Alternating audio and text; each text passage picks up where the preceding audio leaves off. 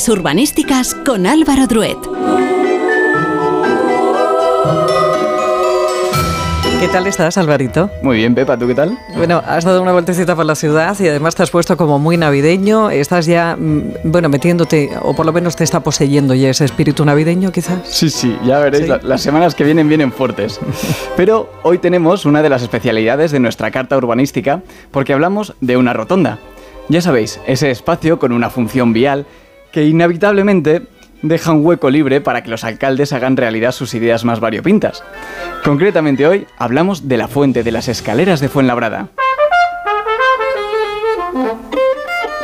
La Fuente de las Escaleras es una rotonda que está situada entre la calle Francia y la Avenida de las Naciones en Fuenlabrada y fue construida en el año 1987 por el arquitecto mexicano Fernando González Cortázar. Ya lo veréis por las reseñas que hemos traído hoy, pero con los años la rotonda se ha convertido en todo un referente del municipio, porque en la época en la que se construyó era el momento de mayor crecimiento de la ciudad. Para que os hagáis una idea, en 1970 la población de Fuenlabrada era de unos 7.000 habitantes y en menos de 30 años pasó a tener casi 200.000 residentes, que es más o menos la población que tenemos hoy en día. Y sí, por si os lo estabais preguntando, la fuente de las escaleras tiene escaleras. Lo que pasa es que su utilidad es puramente estética. Están hechas de hormigón y a mí me recuerdan un poco a las escaleras de Escher. Pero a ver si consigo que tengáis una imagen lo más precisa posible. En total son tres escaleras independientes las unas de las otras y están elevadas en el aire mediante pilares en sus bases. Cada una de ellas apunta a un lugar diferente y lo más peculiar es que como su nombre indica, además de escaleras, son fuentes. El agua sale por su parte más alta, bajando por todos los escalones y al estar elevadas por encima del suelo, acaban cayendo formando unas cascadas. A mí personalmente me encanta y me parece una obra muy genuina que tiene algo de hipnótico. Pero siendo una rotonda y siendo tan original, era inevitable que tuviese algunos detractores.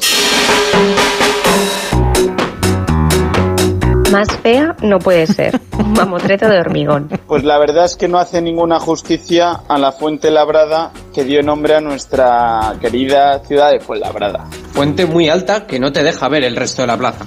Es preciosa, no puedo decir nada malo de ella. Esta última reseña no es una reseña mala. No. Pero la he puesto porque me hace gracia la gente que siempre busca el lado negativo de las cosas, incluso cuando les ha gustado el monumento. Pero ya os digo, que muy pocos visitantes han dicho cosas malas, porque la rotonda en realidad es un monumento muy querido, y no lo digo yo, lo dicen los propios vecinos de Fuenlabrada. un símbolo de la Fuenlabrada más moderna. Es una maravilla poder verlo y escucharlo desde tu casa. Es nuestro emblema y nuestro orgullo. Debería ser patrimonio de la humanidad. Bueno. Pero le doy cuatro estrellas porque las escaleras no llevan a ningún sitio. Sí, tienes razón ahí, ¿eh? Razón no le falta, porque las escaleras útiles útiles no lo son. Y ya por último, os traigo las reseñas más variopintas, las que se han fijado en las muchas posibilidades de las fuentes, porque no son solo unas fuentes. Es un sitio con un espectáculo constante contado por sus propios protagonistas.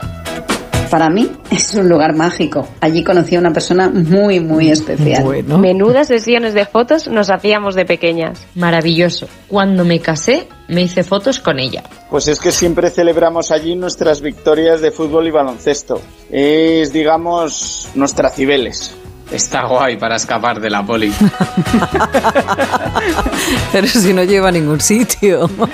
Me encanta la gente que deja estas cosas por escrito. Eh, sí. Cometes un delito y lo dices. toma.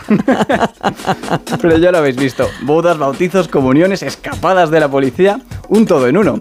Así que ya sabéis, si queréis ver un sitio especial donde todo es posible, ahí tenéis la fuente de las escaleras de Fuenlabrada. Bueno, pues la semana que viene a ver qué nos traes, porque, porque bueno, ya saben que, que Álvaro, eh, bueno, va con oteando, eh, se fija en los edificios, se fija en rotondas, se fija en cruces, se fija en esculturas, se fija en todo.